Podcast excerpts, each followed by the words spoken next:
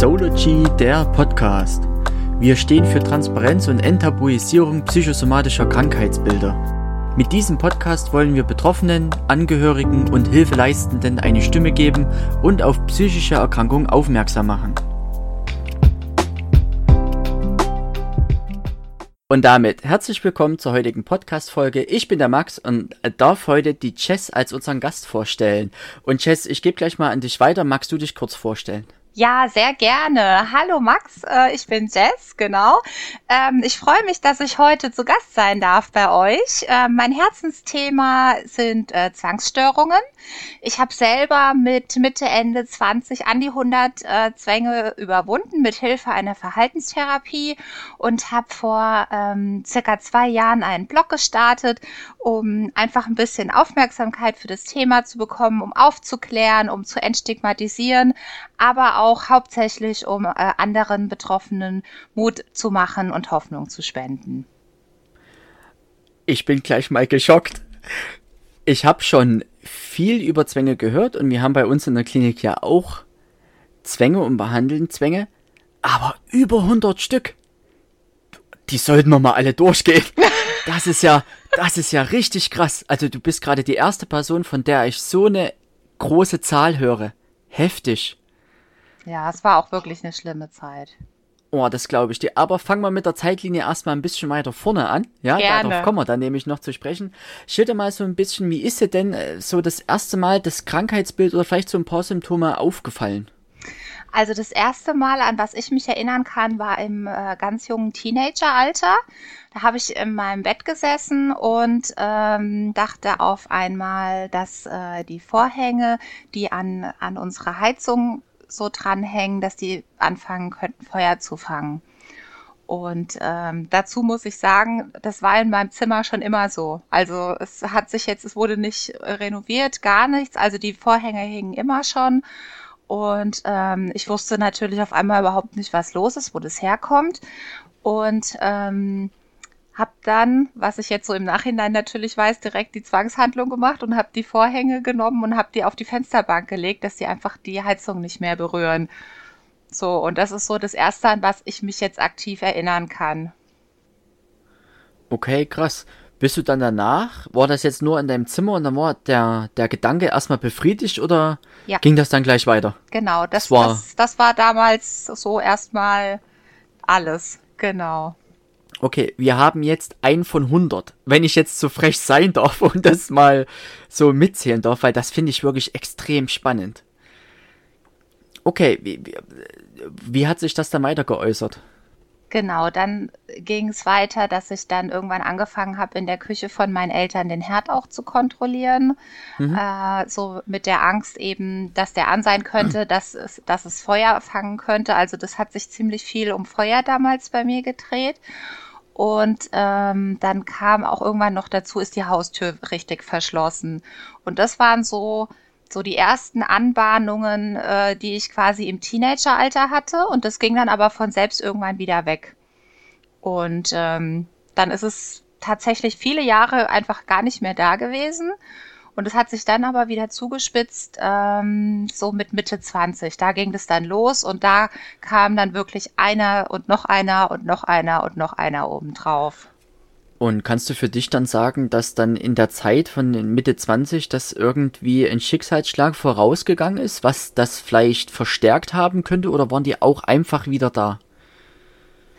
Also ich äh, bin mir nicht so ganz sicher, ob es vom zeitlichen Ablauf passt, aber ich hatte tatsächlich, äh, also wir hatten, wir hatten so ein bisschen Streitigkeiten in der, also was heißt ein bisschen, wir hatten Streitigkeiten in der Familie, aber da möchte ich jetzt nicht so ähm, weiter mhm. drauf eingehen. Und äh, ich könnte mir vorstellen, dass das vielleicht mit reingespielt hat. Ähm, und ähm, als es dann wirklich so ganz, ganz schlimm war, da, ähm, da weiß ich auch tatsächlich den Auslöser. Ähm, aber auch das ist jetzt zu komplex und auch tatsächlich noch zu privat. Also das, das würde ich jetzt nicht so ins, im Detail beschreiben. Genau. Okay, total verständlich. Genau. Wie würdest du ähm, dann aber so die, die Symptome, dein Krankheitsbild jetzt so für den Alltag sehen? Also wie stark beeinflusst dich der Alltag mit den Gedanken und auch dein Umfeld? Also du meinst zu der Zeit oder wie es heute ist? Also sowohl jetzt zu der Zeit erstmal, weil mhm. wir in der Zeitlinie ruhig bleiben können und dann mhm. natürlich, wie es jetzt dann gerade genau. ist. Genau, also zu der Zeit war es dann so, ähm, ich wusste ja noch nicht, ähm, wie man am besten damit umgeht tatsächlich. Mhm. Und ähm, dadurch habe ich, was, was viele zwangserkrankte äh, Menschen machen, ähm, habe ich natürlich die Zwangshandlungen auch ausgeführt. So und dadurch gibt man dem Zwang ja auch Raum zum Wachsen. Und ich habe meinen Partner mit einbezogen und wollte Rückversicherung von ihm, habe ihm Sachen machen lassen. Also das waren äh, dann kam eben auch wieder dazu, ist der Herd aus. Und dann war es nicht nur der Herd, dann war es dann irgendwann der Wasserkocher, dann war es das Bügeleisen, auch wenn ich gar nicht gebügelt habe an dem Morgen, bevor ich das Haus verlassen habe. Oder äh, dann ist die Haustür verschlossen. Dann äh, kam irgendwann dazu, habe ich die Autotür verschlossen äh, und dann irgendwann kam dann im Auto dazu, habe ich die Handbremse angezogen. Also es hat sich wirklich so eins nach dem anderen tatsächlich aufgebaut. Ähm, und äh, parallel hatte ich aber auch noch einen Waschzwang. Ähm, und also generell Angst äh, vor Viren und äh, Keimen generell.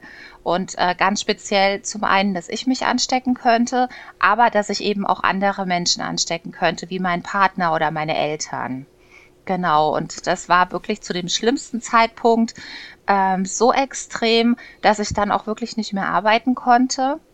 Und ähm, ich kann mich noch erinnern, ich saß irgendwann so im Büro und, und, und wusste irgendwie überhaupt nicht mehr links und rechts und äh, wie, wie gelähmt sozusagen.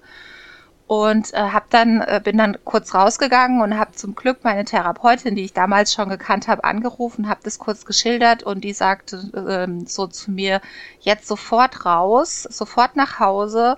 Und äh, dann haben wir erstmal einen Termin vereinbart Genau, und äh, also es war dann auch wirklich so, dass ich dann zu Hause auch mich nicht mehr wirklich bewegen konnte. Also ich saß, irgendwann gab es so einen Punkt, da saß ich einfach nur noch so auf der Couch. Ich konnte dann auch nicht mehr äh, mir Essen zubereiten oder irgendwas, weil ich auch dachte, an dem Essen könnte was sein. Also es gab so eine Zeit, da habe ich irgendwie, weil ich für mich dachte, das ist das, das sicherste, habe ich nur noch Toast mit Nutella gegessen irgendwie. Hab dann dadurch natürlich auch extrem zugenommen und so, ne, also es führt, führen dann wirklich viele Dinge zum nächsten. Ich habe äh, mich so zurückgezogen, natürlich dadurch auch äh, ganz viele Freunde verloren, eigentlich alle Freunde tatsächlich auch verloren. Und äh, der ganze Alltag war einfach nur noch äh, vom Zwang äh, quasi geprägt und äh, der Zwang hat den Ton angegeben. Genau, und dann äh, habe ich ja mit meiner Therapeutin äh, eine Verhaltenstherapie gestartet. Und äh, vorab hat sie mir aber auch Antidepressiva verschrieben. Also ähm, SSRI um erstmal so ein bisschen wieder runterzukommen. Also das, das also mir hat es erstmal geholfen, generell ein bisschen ruhiger zu werden, dass der Pegel von den, von, also der Angstpegel so ein bisschen runterging. Mhm. Und ähm, ich hätte ja auch mit dem Auto gar nicht zu ihr fahren können zu der Zeit, weil ja auch das Autofahren äh, zwangsbehaftet war. Ne? Und, und so mit dem, mit dem Vorlauf, mit den Medikamenten wurde es dann auch schon erstmal überhaupt möglich, die Therapie zu starten tatsächlich. Also zwei Punkte. Es ist ja natürlich so, wenn du so viele Zwangshandlungen hast, das kostet ja auch viel Zeit, ne? Und das hast du ja auch so beschrieben.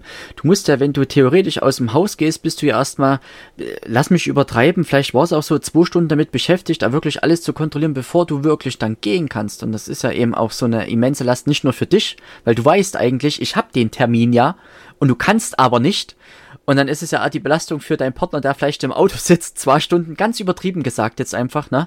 Und denkt so, Mensch, ja, er, er weiß zwar, was das Problem ja. ist, aber manchmal hat man halt nicht die Geduld, das vielleicht auch auszuhalten. Und das ist ja auch menschlich. Total. Ähm, wer hat dich denn zu dieser Therapie gebracht, zu der ambulanten Therapeutin? Hast du gesagt, du, ich kann nicht mehr, hast selber gesucht, warst der Hausarzt, wie ist es abgelaufen? Ich bin zum Hausarzt gegangen und habe einfach mal erzählt. Und äh, der war zum Glück damals schon, also das war ja Ende 2000, also so 2006, 2007, 2008 an dem Dreh. Und der war zum Glück aber schon sensibilisiert offensichtlich äh, auf Zwangsstörungen. Und der hat es auch direkt diagnostiziert zum Glück. ähm, was, was also wie gesagt ein großes Glück war. Aber ich habe damals leider erst als erstes die falsche ähm, die falsche Therapie erst tatsächlich bekommen. Also es war mhm. erst eine Psychoanalyse, was natürlich super interessant ist und, und äh, um alles mal aufzuarbeiten, aber für eine Zwangserkrankung hilft es nun mal gar nicht. Im Gegenteil, es kann es sogar verschlechtern tatsächlich. Und irgendwann bin ich mit dieser Therapeutin an den Punkt gekommen, dass wir gesagt haben, okay, wir kommen hier nicht mehr weiter. Und sie hat mich dann äh, zu meiner Therapeutin weiterempfohlen, die sich auch tatsächlich mit der Verhaltenstherapie gut auskennt und ähm, auch so generell so ein bisschen alternative Ideen auch immer mal hatte, wie man äh, noch so da dran kommt oder wie sie so an mich auch eher dran kommt, auf jeden Fall. Und ähm, Genau, und äh, da, die Therapeutin hatte damals leider nicht mehr mit der Krankenkasse zusammengearbeitet. Das heißt, mhm. ich habe das sogar selbst äh, privat bezahlt, aber es war jeden Cent wert. Also, ich würde es heute auch wieder machen, ja. Und das glaube ich dir, das ist super wichtig. Ja. Würdest du für unsere Zuhörer kurz erklären, wie du selber den Unterschied zwischen Psychoanalyse und Verhaltenstherapie sehen würdest? Ich glaube, das ist ganz wichtig, weil es viele äh, können sich jetzt, glaube ich, nichts drunter vorstellen. Mhm.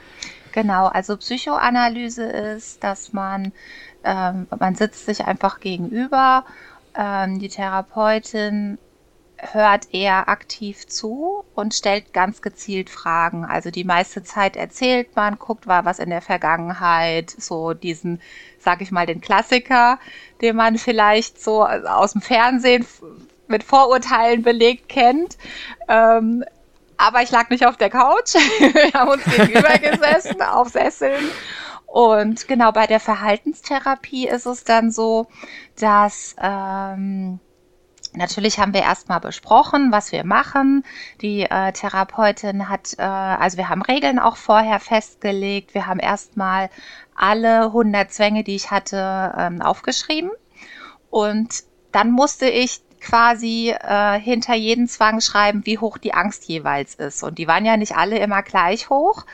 Und der, so, so im Mittel, im Mittelraum haben wir einen Zwang als erstes rausgesucht. Und den habe ich dann zuerst mit meiner Therapeutin, bei meiner Therapeutin auch zusammen durchgeführt. Also die erste Ex, äh, die erste Expo sozusagen. Mhm. Also sprich, ich musste mich etwas aussetzen und durfte dann aber danach nicht die Zwangshandlung durchführen. Und äh, bei mir war das jetzt in dem Fall eben das Händewaschen äh, tatsächlich gewesen bei ihr. Das heißt, ähm, ich war jetzt bei ihr auf Toilette und ähm, habe dann danach nicht Hände gewaschen sozusagen und durfte dann auch erstmal eine gewisse Zeit lang nicht die Hände waschen, musste das also quasi aushalten, mich dem aussetzen. Und das war natürlich nur der Anfang, weil äh, ich habe das dann alles zu Hause tagelang, wochenlang, monatelang selber dann noch weitergemacht in, in Eigenregie und hatte aber trotzdem, ich weiß es jetzt ich glaube, ein oder zweimal die Woche war ich dann auch trotzdem immer bei ihr und wir haben das dann natürlich besprochen und wie läuft's und hm, hm, hm. und was ich einen super Trick von ihr auch am Anfang fand, ähm, am Tag nach der ersten äh, Expo hat sie mich angerufen und normalerweise macht sie das nicht, äh, sondern wir haben halt immer vor Ort einfach uns unterhalten und hat gesagt, äh, haben Sie denn schon angefangen, äh, heute zu üben? Und ich habe schon so so, ah, sie hat mich erwischt. Ja, weil das ist natürlich, man hat einfach, oder ich hatte so Schiss davor und äh, man mhm. muss sich sowas von ähm, Diszi also ne, Disziplin und man muss sich echt aufraffen, weil man stellt sich ja nun mal den größten Ängsten, die man hat und es ist so kräftezehrend. Also ich habe jeden Tag also meine Übungen gemacht und ähm, das über mehrere Monate und es war quasi wie ein, wie ein Vollzeitjob tatsächlich. Also das ähm, hört sich immer so komisch an und ich glaube, es kann auch kann auch nicht nachempfunden werden, wenn man es nicht tatsächlich hatte. Also es ist einfach unglaublich kräftezehrend. Du hast bislang jetzt nur die ambulante Therapeutin gehabt? Ja. Oder hast du, ja. Ja. Finde ich super krass, ja. Also super krass im Sinne von, dass das, dass dir das so geholfen hat. Finde ich richtig cool. Das, was ich immer wieder so erschreckend finde, ist, dass halt die Therapeutin keinen Kassensitz hat, weil das ist ja auch so ein Problem, was wir angehen wollen. Es gibt ja wenig Kassensitze und man muss viel selber bezahlen. Manche können das vielleicht nicht und das ist so mal unsere Vision für die Zukunft, dass wir da eben ein bisschen unterstützen können und zumindest diesen Erstkontakt, wobei meistens ist der Erstkontakt ja kostenlos, aber die erste feste Therapiestunde, dass wir die eben übernehmen, um zu gucken, hey, es taugt mir vielleicht doch und vielleicht kann ich doch irgendwie mit dem Geld ähm, äh, eine weitere Therapie machen oder sowas, weil das einfach wirklich super, super wichtig ist. Und das hört man immer mehr. Ich habe heute früh also jetzt für die Zuhörer, wenn ihr das jetzt hört und ich heute früh sage, ist natürlich recht schwer, weil der Podcast, die sind ja, kommen ja unterschiedlich, aber ich habe heute früh einen aufgenommen und jetzt nehme ich den heute Abend mit der Jazz auf. Und heute früh hatte ich ähm, eine Therapeutin zu Gast, da ging es genau auch wieder um die Kassensitze. Und das wird immer prägnanter, dass uns einfach diese ganzen Kassensitze fehlen. Das ist jetzt kein Vorwurf, aber das ist einfach ein riesen, riesen Problem, gerade für alle Betroffenen. Und da muss man und da kann man theoretisch eine Lücke schließen. Und das wollen wir eben versuchen. Kurze Werbung von Sology. Klasse, finde ich super, dass ihr das angeht. Und ähm, in dem Zusammenhang vielleicht auch noch mal so zum Hinweis, was, was auch oft immer noch so als ähm, also Zwänge zu behandeln, machen wohl angeblich die TherapeutInnen nicht so gerne. Habe ich jetzt schon ein paar Mal so das Feedback tatsächlich auch gehört, weil eben gerade so bei der bei der Ex bei dem Expo-Management sozusagen und wann sollen sie das machen und haben sie da überhaupt die Zeit dafür? Dann sind viele vielleicht auch gar nicht wirklich geschult, ähm, dass, äh, dass es auch so hilft. Ähm, das finde ich auch nochmal ganz wichtig zu erwähnen. Also ähm, was, wer da auch wirklich helfen kann, wenn wir schon beim Thema Werbung sind, ist die DGZ. Das ist die Deutsche Gesellschaft Zwangserkrankungen. Und ähm, wenn man da wirklich äh, betroffen ist, kann man sich dahin wenden und die helfen einem dann telefonisch einfach mit Therapeuten, die darauf spezialisiert auch sind. Also ähm, kann ich auch sehr ans Herz legen haben wir auch schon in unserem Instagram-Beitrag veröffentlicht und ist auch schon auf unserer Webseite zu finden. Da kommt ihr nämlich direkt auf die Seite. Perfekt. Ja, ihr seid einfach gut. Gibt's denn irgendwas, Jess, was du dir von der Therapie vielleicht gewünscht hättest, jetzt so im Nachhinein, wo du sagst, davon hätte ich profitieren können oder es hätte mir irgendwie mehr Sicherheit gegeben, irgend sowas? Ähm, also ich muss sagen, ich hatte wirklich sehr, sehr Glück mit meiner Therapeutin. Ich hatte auch von Anfang an Vertrauen zu ihr. Ähm, vielleicht ist das nochmal so ein Thema, was man, was man so mitgeben muss. Ähm, man muss halt auch vorher wirklich gucken, stimmt die Chemie auch. Weil, Unbedingt. Ja, ja. Weil äh, gerade da ne, gerade so wir Zwangsbetroffenen, da, da, da spinnt ja ein Gedanke den nächsten und so weiter und so fort. Und ähm, wenn da kein Vertrauen ist und die, die, die Chemie nicht stimmt, ähm, das, das würde ich nochmal ganz wichtig finden zu erwähnen. Und da hatte ich zum Beispiel großes Glück tatsächlich. Äh, und ähm, die hat auch richtig, ich habe wohl irgendwie zwischendrin, habe ich sie ein bisschen schleifen lassen auch. Mhm. Und mhm. ähm, sie hat auch einmal richtig hart mit mir gesprochen und hat gesagt, wenn Sie es nicht wollen, dann höre ich jetzt hier auf. Und wenn Sie das nächste Mal herkommen und mir nicht sagen, dass Sie es weitermachen wollen, war es das jetzt hier. Also er wusste auch wirklich so ganz genau, dass es, dass es natürlich auch von mir kommen muss, dass ich das will. Natürlich wollte ich das auch, aber es ist natürlich auch anstrengend gewesen. Ne? Und irgendwann fällt man dann in so ein, ne, so man merkt ja schon, ach, es wird ja schon so ein bisschen besser, so, ne, ne, ne. Und äh, genau, also von daher muss ich sagen, die hat da wirklich sehr, sehr feinfühlig auch auf alles, äh, beziehungsweise sie hat so die Antennen dafür auch schon gehabt und wusste halt genau, wie sie damit einfach auch umgehen muss. Und immer genau das war natürlich auch das Richtige. Von daher, ich kann, glaube ich, einfach sagen, dass ich wahnsinnig viel Glück mit meiner Therapeutin hatte. Klingt auch nach einer sehr kompetenten Therapeutin. War das dein Ersttreffer oder hattest du mehrere Therapeuten vorher das, schon gesucht oder wie auch immer? Das war tatsächlich mein Ersttreffer, denn äh, die wurde mir ja von meiner vorherigen Therapeutin empfohlen, mit der ich die Psychoanalyse gemacht hatte. Mhm. Und äh, sie hatte mir damals, also meine, meine erste Therapeutin hatte mir die wärmstens ans Herz schon gelegt und äh, von daher eine Empfehlung finde ich sowieso schon immer gut. Ähm, aber trotzdem hatten wir natürlich auch ein Erstgespräch und äh, es war aber so direkt so passt. also ich hatte auch da sehr ja. viel Glück tatsächlich. Voll cool, voll ja. cool. Hattest du Wartezeit? Auch Oder nicht. konntest du dich gleich auch nicht? Auch ah, nicht. Das ist natürlich, das hört man wirklich selten. Ne? Also ganz, ganz glücklich und dreimal auf Holz geklopft, aber es wird ja wirklich immer seltener, dass ja. das so reibungslos klappt. Das würde ich tatsächlich jedem wünschen. Ich auch. Ich ja. auch. Das hört man heute gerade so, so häufig, dass viele ein halbes Jahr oder noch länger überhaupt erstmal warten müssen, bis es losgeht oder äh, sie zum Beispiel auch einen Klinikplatz äh, oder irgendwie bekommen. Genau. Mhm. Ja.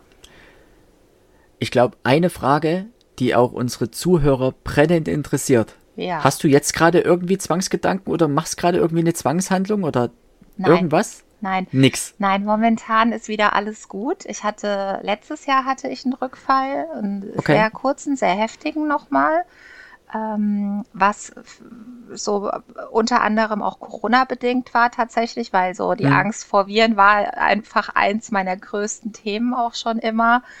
Und ähm, dadurch, dass äh, ich dann eben auch nur noch vom Homeoffice aus gearbeitet habe, bin ich ja kaum, also ich, ähm, also ich sag mal so, man lernt ja so mit, mit, ähm, mit der Expo, wie man, wie man umgeht mit seiner Erkrankung. Also sprich, ähm, ich habe mich dann auch immer extra den Themen auch ausgesetzt, die quasi meine Themen waren, also sprich auf fremde Toiletten zu gehen äh, andere Leuten die Hand zu geben oder auch zu umarmen. Gut, das war jetzt natürlich in, in, in Corona-Zeiten, wäre ja sowieso undenkbar gewesen. Aber dadurch, dass ich so viel zu Hause isoliert war und äh, wenn hauptsächlich im Supermarkt nur noch und das mit Abstand und Maske und äh, allem drum und dran, konnte ich auch gar nicht mehr weiter so üben, was mir aber am Anfang gar nicht so aufgefallen ist. Und dann hatte ich noch eine wahnsinnig große Stresssituation. Ähm, noch zu dem einen Zeitpunkt äh, und dann kamen wirklich so mehrere Faktoren übereinander und ich hatte wirklich einen ganz ganz kurzen, aber ganz heftigen Rückfall. Es war fast alles wieder da, wie es schon mal gewesen ist. Ähm, und ich habe aber sofort dann reagiert, habe dann ähm, meine jetzige Therapeutin angerufen habe äh, direkt auch mit meinem Neurologen gesprochen, der mir die Medikamente auch verschreibt. Der hat äh, mir dann die doppelte Dosis dann äh, erstmal aufgeschrieben. Äh, ich hatte wieder Termine mit meiner Therapeutin, wie gesagt, und ähm, habe auch so schon gemerkt, ähm, was habe ich denn in der letzten Zeit gemacht, was für mich persönlich nicht gut war. Also zu wenig Zeit für mich, nicht genug äh, Sport, nicht gesund genug gegessen und so weiter und so fort. Und äh, muss sagen, so schnell wie die wieder da waren, so schnell waren sie zum Glück auch weg.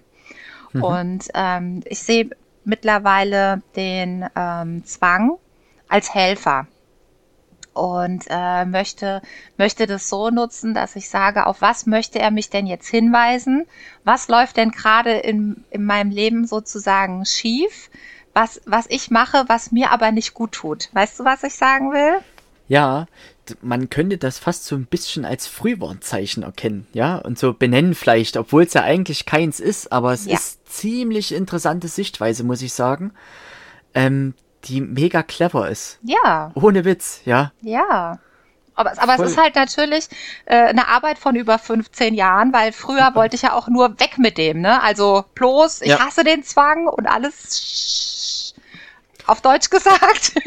diesen, diesen Zustand muss man sich erarbeiten, ja. ohne Frage. Und da muss man ganz viel, glaube ich, Blut und Schweiß, das kann man sich eben, wie du, du hast es vorhin schon gesagt, wenn du selber nicht davon betroffen bist, das kann man sich Nein. nicht im entferntesten vorstellen, genau. was das eigentlich bedeutet und was das für Kraft und Energie kostet. Ähm, deswegen, nur weil wir das jetzt gerade so leicht aussprechen, genau. Ähm, genau. ist es das leider nicht. Überhaupt nicht. Aber wirklich Chapeau, Hut ab, das ist wirklich krass. Und es ist wunderschön so zu hören. Das freut mich. Eine Frage, die, ähm, glaube ich, auch wieder alle Zuhörer so ein bisschen interessiert. Du nimmst nicht permanent Medikation. Das ist, glaube ich, auch so ein Punkt, was viele, doch, du nimmst? Doch, doch. Also ich hatte, okay. ich hatte während der Therapie das genommen, habe dann aber wieder abgesetzt und mhm. hatte damals auch wieder einen, einen kleinen Rückfall, der jetzt nicht so dramatisch war, ähm, war aber damals in einer beruflichen Situation, wo ich tatsächlich keine Zeit hatte, die Expos zu machen. Also ich hatte keine, keine Zeit und keine Kraft. Ich hatte gerade einen neuen Job angefangen und habe ähm, mich dann an, an den Neurologen gewandt und der hat dann einfach, ähm, also nicht einfach, wir haben natürlich ein langes Gespräch geführt, der hat mir dann aber, ähm, der hat mir dann ein Antidepressiva nochmal verschrieben, ein anderes diesmal. Ähm, und das habe ich dann weitergenommen auf der niedrigsten Dosierung sozusagen. Und das hat es dann aber tatsächlich bei mir auch so gehalten auf einem Level, dass ich auch ähm, keine Expos oder irgendwas machen musste tatsächlich. War aber auch ein langer Weg, das zu akzeptieren, äh, dass man die Medikamente, erstens mal überhaupt die Medikamente zu nehmen, ganz am Anfang, also ohne Frage, ich würde äh, auch nie leichtfertig irgendjemand sagen, nimm sofort die Medikamente. Also es war bei mir ja auch, weil es ein Extremfall war, das muss ich ja auch nochmal dazu sagen. Mhm. Ähm, also das viele schaffen es auch, wenn, und vor allem, wenn es auch rechtzeitig erkannt wird, schaffen es ja viele tatsächlich auch ohne Medikamente. Ne? Das möchte ich auch nochmal ganz wichtig betonen. Man muss es nicht dazu nehmen. Es wird nur empfohlen, wenn man entweder ganz besonders schnell eben Hilfe braucht oder ich glaube, in Kliniken wird das auch oft angewandt. Wenn, ich weiß nicht, ob, ob das jetzt gefährliches Halbwissen ist, weil ich war selber ja in keiner Klinik, aber dass, ähm, dass es in Kliniken auch ähm, angewandt wird, um einfach noch schneller zum Erfolg zu kommen. Vielleicht weißt du das besser. Ist, ja, was heißt schneller zum Erfolg zu kommen, ist vielleicht unglücklich ausgedrückt. Wir geben oftmals die Medikation, weil wir einfach besser überwachen können. Ah. Man kann besser abschätzen in dem Moment. Viele gehen ja in eine Klinik oder in eine Therapie, nicht nur natürlich um Therapie zu machen, ja. sondern auch um medikamentös eingestellt zu werden. Und wo kann man das Verhalten besser beobachten als in der Klinik, wo man halt einen 24-Stunden-Betrieb hat. Und das ist der springende Punkt eigentlich aha, da dabei. Aha. Wenn du nämlich zum Beispiel merkst, oh scheiße, das kickt gerade, ich sag das jetzt einfach mal ja. so, das kickt gerade so rein, dass ich die ganze Nacht nicht schlafen konnte, wird das dokumentiert, wir beobachten das und dann kann der Arzt dementsprechend ein bisschen anpassen oder nicht. Und es gibt ja verschiedene Wirkdosen. Es kann ja sein, dass du ein Medikament, dass du bei deiner Statur ähm, 15 Milligramm brauchst, ja. ich bei meiner Statur brauche 30 Milligramm. Richtig. Und da muss man halt erst hinkommen. Und viele beschreiben halt erst ab einer wirklich gewünschten Therapiedosis, dass der Effekt eintritt. Aha. Und das macht man oftmals in der Klinik. Ah, also man kommt, man kann vielleicht schon sagen, man kommt damit schneller zum Erfolg Erfolg oder kann damit schneller zum Erfolg kommen, aber die Schnelligkeit des Erfolgs liegt nicht darin, weil wenn die Menschen bei uns acht Wochen sind, niemanden kann man in acht Wochen so um 180 Grad drehen, das funktioniert nicht, ne? Ähm, deswegen ist es tatsächlich diese Beobachtung, weil du da die größte Möglichkeit hast, die Symptome wahrnehmen kannst, dich besser spüren kannst, die Rückmeldung geben kannst. Ähm, du fällst halt im Alltag nicht aus. Viele mhm. kennen das ja aus der Somatik, wenn man jetzt sagt, oh, ich bekomme Blutdruckmedikation.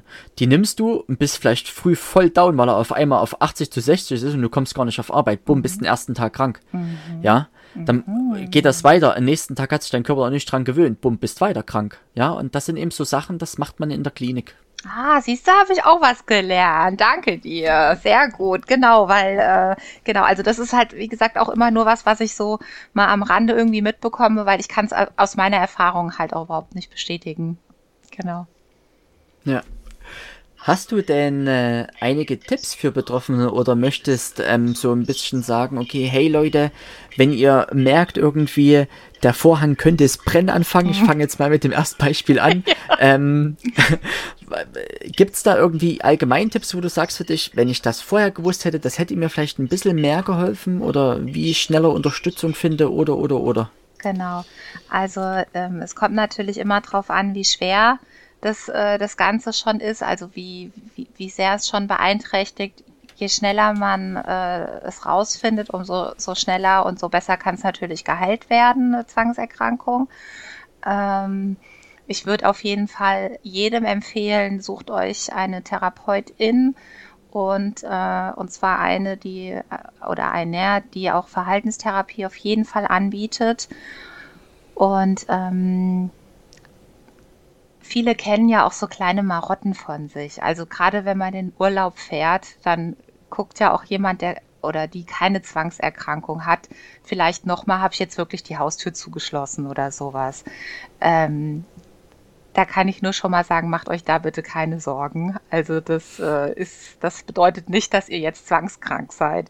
Also man sagt wirklich, wenn man über einen Zeitraum von zwei Wochen und da eben ganz viel Zeit ab pro Tag äh, mit solchen Zwangsgedanken oder Zwangshandlungen verbringt, dann ist es wirklich auch erstmal eine Zwangsstörung. Also das vielleicht nochmal so zur Erklärung. So, das heißt also erstmal schnell reagieren, äh, schnell ähm, Hilfe suchen in Form von einer Verhaltenstherapie. Ähm, die Zwänge wenn es Zwangshandlungen sind, bitte nicht ausführen, wenn es irgendwie geht, weil jedes Mal ähm, so zum Beispiel die Hände zu waschen, gibt dem Zwang einfach noch mehr Raum, um zu wachsen. Und ähm, wichtig auch, äh, bezieht bitte, bitte eure Angehörigen äh, nicht mit ein. Also das ist ein Symptom oder oder eine Verhaltensweise, die ganz viele Zwangsbetroffene eben so durchführen, äh, weil sie sich so Hilfe erhoffen und die Angehörigen möchten ja natürlich auch helfen und denken, sie helfen damit auch. Aber auch hier ist genau das Gegenteil der Fall. Sie helfen damit nicht, sondern damit wächst auch wiederum äh, der Zwang. Und das war zum Beispiel damals auch bei meiner Verhaltenstherapie ein, äh, ein Bestandteil, dass meine Therapeutin zu mir gesagt hat, dass ich zu meinem Mann sagen muss, wenn ich dich jetzt um was bitte, musst du sagen, nein, damit helfe ich dir jetzt nicht, aber wir können gerne, jetzt fällt mir nichts ein, eine, schöne Serie gucken, irgendwas. Also so, mhm. dass er, dass er ablenkt oder bei, bei, dem, bei dem Ablenken so ein bisschen hilft. Und ähm, für Zwangsgedanken ist die König, äh, Königsdisziplin äh, Akzeptanz. Also zu akzeptieren, dass der Gedanke da ist und ähm, generell versuchen, es auszuhalten. So, das ist, glaube ich, das Wichtigste auf den Punkt gebracht. Ja, das, was mir immer so prägnant ist, ist, dass viele dann halt ihren Alltag nach den Zwängen richten. Aber das ist ja, wie du sagst, genau das, was unglücklich ist, um halt eigentlich die Ängste mehr zu schüren und mehr zu füttern sozusagen, ja. Und das ist wirklich, glaube ich, echt die, die Schwierigkeit auch, ja. das erstmal zu verstehen und sich davon eigentlich abgrenzen zu können und eben nicht seinen Alltag den Zwängen bestimmen lassen, sondern sich selbst noch bestimmen können, wenn genau. man das so genau. ausdrücken darf. Ja, also, also was, was zum Beispiel, ich habe auch so ein bisschen mit Affirmationen damals gearbeitet, was auch zum Beispiel ganz wichtig ist, dass man sich selber sagt, äh, ich habe die Wahl. Das war für mich so ein Kernsatz, der ganz, ganz wichtig war. Also ich bin dem Zwang nicht ausgeliefert. Ich bestimme. Genau, das kann ich nur bestätigen. Voll gut, ja, voll gut. Eine letzte Frage habe ich. Mhm. Und die hat jetzt vielleicht gar nicht mehr so viel mit dem Thema zu tun, sondern ich sage immer, dass man diese allgegenwärtig beantworten kann. Mhm. Jess, wenn du einen Wunsch frei hättest, was würdest du dir wünschen? Boah, ist das schwer. Äh, das, das, das ist tatsächlich, äh, das ist tatsächlich richtig, richtig schwer. Ähm, ich würde mir doch, wobei doch eigentlich ist es gar nicht schwer. Ich habe schon die Antwort. Ähm, ich würde mir wünschen, ähm, dass Zwangsstörungen nicht mehr stigmatisiert werden. Generell natürlich alle psychischen Erkrankungen, aber da halt das jetzt mein Thema ist, habe ich jetzt gesagt Zwangsstörungen. Ähm, und ich würde mir wünschen, dass es anderen Menschen nicht so gehen wird, äh, weil ich habe 20 Jahre lang die Krankheit versteckt und musste die Kraft für das Verstecken auch nochmal aufbringen, die sowieso schon, also es war ja eh schon keine Kraft mehr übrig. Und dann muss man noch dazu sagen, es ist auch mit sehr viel Scham verbunden, diese Krankheit. Man schämt sich ja auch so unglaublich dafür, weil, weil man weiß ja, dass man zum Beispiel die Zwangshandlung, die man ausführt, Quatsch ist. Man weiß, also das ist wie bei vollem Verstand verrückt zu werden. Ähm, also sprich, ich würde mir, ich würde mir wünschen, zum einen, dass das Thema einfach ähm, dass da noch mehr Aufklärung stattfindet, dass es Hilfe dafür gibt. Und das Allerbeste wäre natürlich, ähm, wenn ich meine Arbeit gar nicht mehr machen müsste und gar nicht mehr aufklären müsste, sondern die Krankheit hätte einfach irgendjemand, genauso wie man sich ein Bein bricht, um das wieder mit dem schönen Beispiel zu sagen. Und ähm, man geht damit ganz normal zum Arzt, kann es auch im Büro zum Beispiel auch sagen oder in seinem Job einfach sagen und muss sich nicht zusätzlich noch dafür schämen, dass man eine Krankheit hat.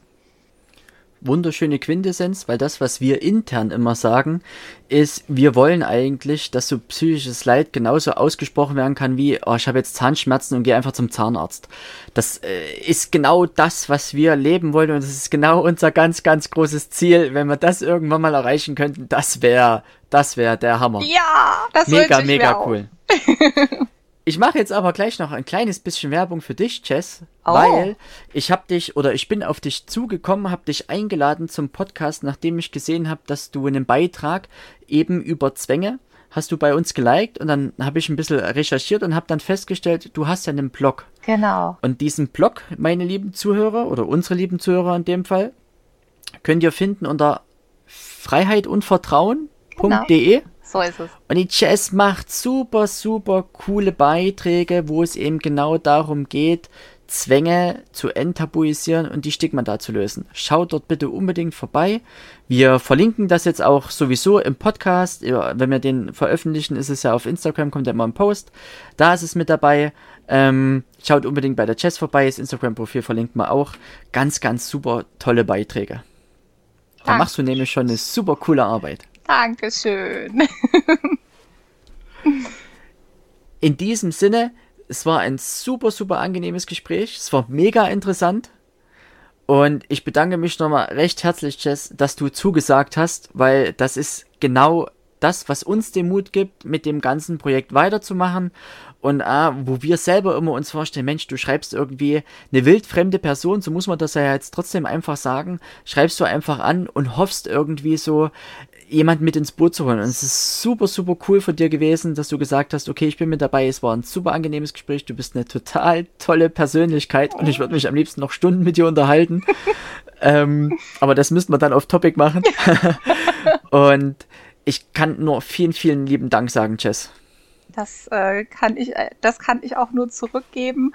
Ähm, auch als deine Anfrage kam und im ersten Moment, wie wir schon miteinander gesprochen haben, wusste ich so, okay, das funktioniert super. Wir haben genau die gleichen, also wir haben genau das gleiche Ziel sozusagen. Und äh, also ich kann dir auch nur sagen, herzlichen Dank für, auch für deine Art und Weise, wie du das auch hier machst. Und ähm, vielen Dank an euch alle, dass ihr dem äh, Thema Zwangsstörungen überhaupt Raum gebt. Dankeschön. Ich habe zu danken. In diesem Sinne, ich wünsche dir was, Jess. Ich dir auch. Danke, dass du dir diese Folge angehört hast. Falls dir die Folge gefallen hat, würde ich mich über eine Bewertung und ein Like freuen. Folge uns auch auf Instagram oder schaue auf unserer Webseite sology.info vorbei, um weitere Infos zu erhalten. Dort kannst du uns auch dein Feedback dalassen oder uns kontaktieren, wenn du auch Teil dieses Podcasts werden möchtest oder irgendetwas anderes auf dem Herzen hast. Wir hören uns.